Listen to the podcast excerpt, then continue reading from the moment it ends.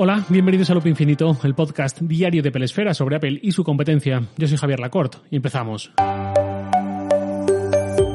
Bueno, ya es lunes, feliz semana y todo eso. Un aviso parroquial, tema vacaciones. Lo voy a decir varias veces porque no todo el mundo escucha todos los episodios, sino que hay que selecciona en base al título y no quiero luego decenas de DMs preguntando, así que espero que el resto, los que sí escucháis cada episodio, me disculpéis los 15-20 segundos de tabarra extra de aquí al miércoles. Esta semana es la última antes de que coja vacaciones. Habrá episodios desde hoy hasta el jueves día 15 y luego habrá un parón hasta el miércoles 28 de julio. Luego en agosto cogeré unos días más y en septiembre pasarán más cosas, pero de entrada no habrá episodios desde este viernes 16 de julio hasta el martes 27.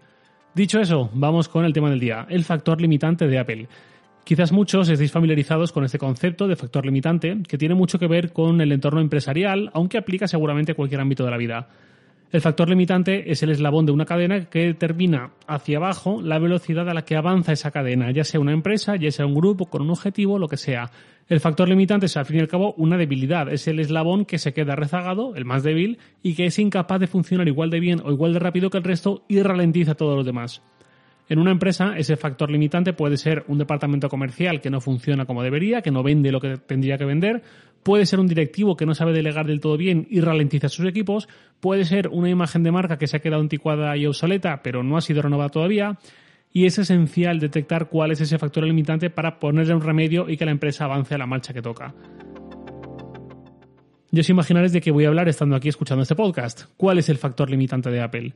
Antes de entrar a comentar cuál puede ser el actual o cuál puede ser el futuro, vamos a hacer un repaso a cuáles pudieron ser los anteriores. En 2013 a 2014 había un factor limitante clarísimo para Apple que fue tener una pantalla demasiado pequeña en su producto estrella, que era y sigue siendo el iPhone. Eso la propia Apple lo admitió de forma interna y años después vimos las diapositivas donde lo comentaban. El iPhone pasó de 3,5 a 4 pulgadas en 2012, pero ese crecimiento no era suficiente para un mercado que estaba escalando mucho más rápido con éxito de ventas.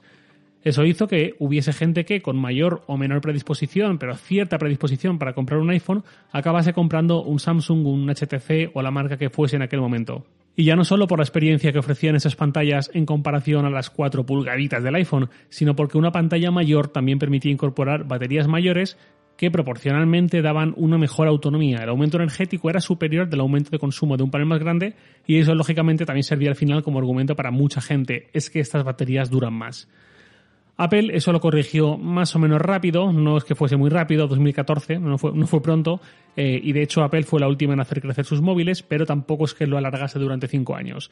Mantener 4 pulgadas hasta 2014 fue un factor limitante para crecer, pero lo hubiese sido todavía más si eso se hubiese mantenido hasta la era de verdad de los servicios dentro de Apple y de los productos satelitales. Es decir, Apple vendía menos iPhone de los que podía y ya está. Era un problema, pero llegaba hasta ahí. Si ese factor limitante u otro factor limitante similar le ocurriese a Apple en 2019, 2020, 2021, significaría menos ventas de iPhone, pero también menos ventas seguramente de Apple Watch, de AirPods, de suscripciones a Apple Music, de suscripciones a iCloud, menos compras en la App Store, menos transacciones con Apple Pay, etcétera, etcétera, y todos estos ingresos satelitales, digamos, tan suculentos que le llegan a Apple.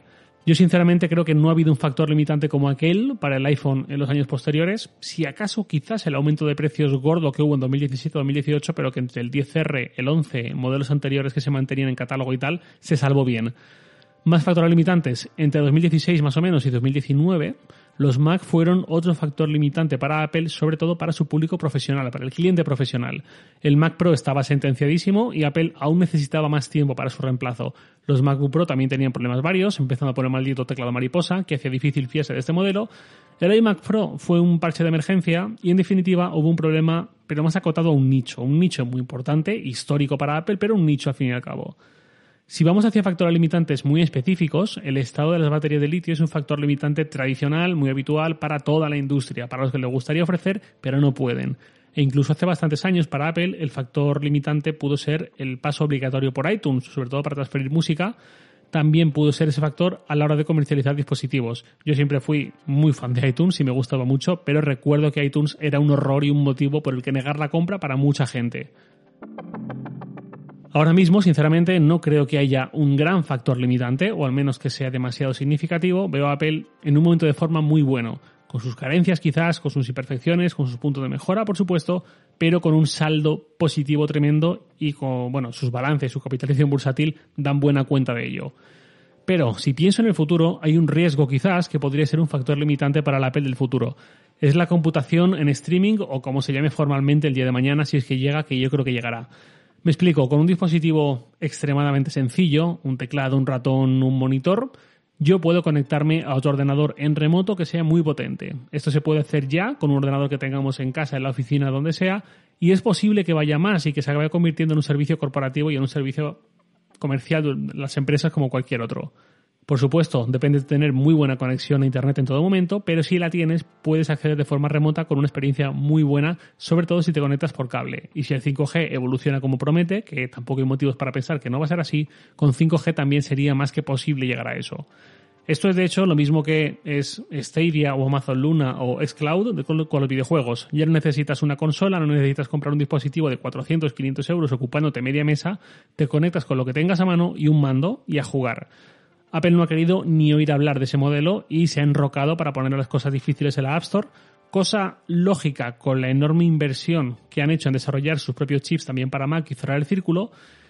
Y eso con los videojuegos. Eh, pero ¿qué ocurre si de pronto empieza a abrirse en dos, tres años cuando sea una categoría de producto que sean portátiles extremadamente básicos u ordenadores de sobremesa aún más básicos pensados para usarse en remoto mediante una suscripción, por ejemplo? Es decir, que una empresa o que los propios fabricantes de los sistemas operativos, Apple y Microsoft, sobre todo Microsoft con la apuesta tan fuerte que lleva años haciendo por la nube, en lugar de venderte una Surface, te venda una especie de Surface muy, muy básica, pensada y optimizada para conectarte en remoto a una especie de Surface in the cloud o como lo llamasen, donde tienes una potencia de ordenador profesional de sobremesa, de ordenador muy caro a la última, eh, y en la práctica tú estás ejecutando todo en un portátil o incluso en un stick HDMI conectado a un monitor que igual valen 100, 200 euros, lo que sea, pero la potencia está en la nube. Yo ya he comentado por aquí varias veces, yo juego a Stadia, tan feliz de la vida, y el 99,9% del tiempo no diferencio si lo que uso es Stadia en la nube mediante un Chromecast Ultra o si lo que uso es una consola de sobremesa. Es más, antes usaba el Chromecast Ultra conectado por cable Ethernet, con cable de red, y con un cambio de distribución de salón no me llegaba en principio el cable hasta allí y pensé, bueno, pues pruebo con Wi-Fi y a ver qué pasa y si no, pues ya veremos qué hago con canaleras y demás para llevar el cable. Em, y sigue funcionando muy muy bien vía Wi-Fi. También es verdad que ahora estoy usando un Wi-Fi Mesh, ya hablaré de ello quizá más adelante, y no el router de operadora clásico, pero bueno, que al final la experiencia es tremenda. Pues si esto sigue hacia adelante, ¿por qué no pensar en que la computación también se mueve la nube y tener un ordenador de muy alta potencia es una suscripción más en nuestra cuenta mensual que nos llega por internet y que no vemos físicamente ante nosotros, que no tenemos que comprar y lo tenemos en cambio pues por 10, 15, 20, 25 euros al mes, lo que sea. Si vamos hacia ahí y yo veo muchos ingredientes que lo harán posible, Apple no está en esa carrera, no ha dado ninguna muestra en lo más mínimo de estar interesada en eso. ¿Y qué queréis que os diga? Librarme gastar miles de euros cada X años, de que se ha roto tal pieza, de que hay que cambiarla, de que tengo que llevarlo al servicio técnico del ordenador y dejarlo unos, unos días y estar yo mientras sin él.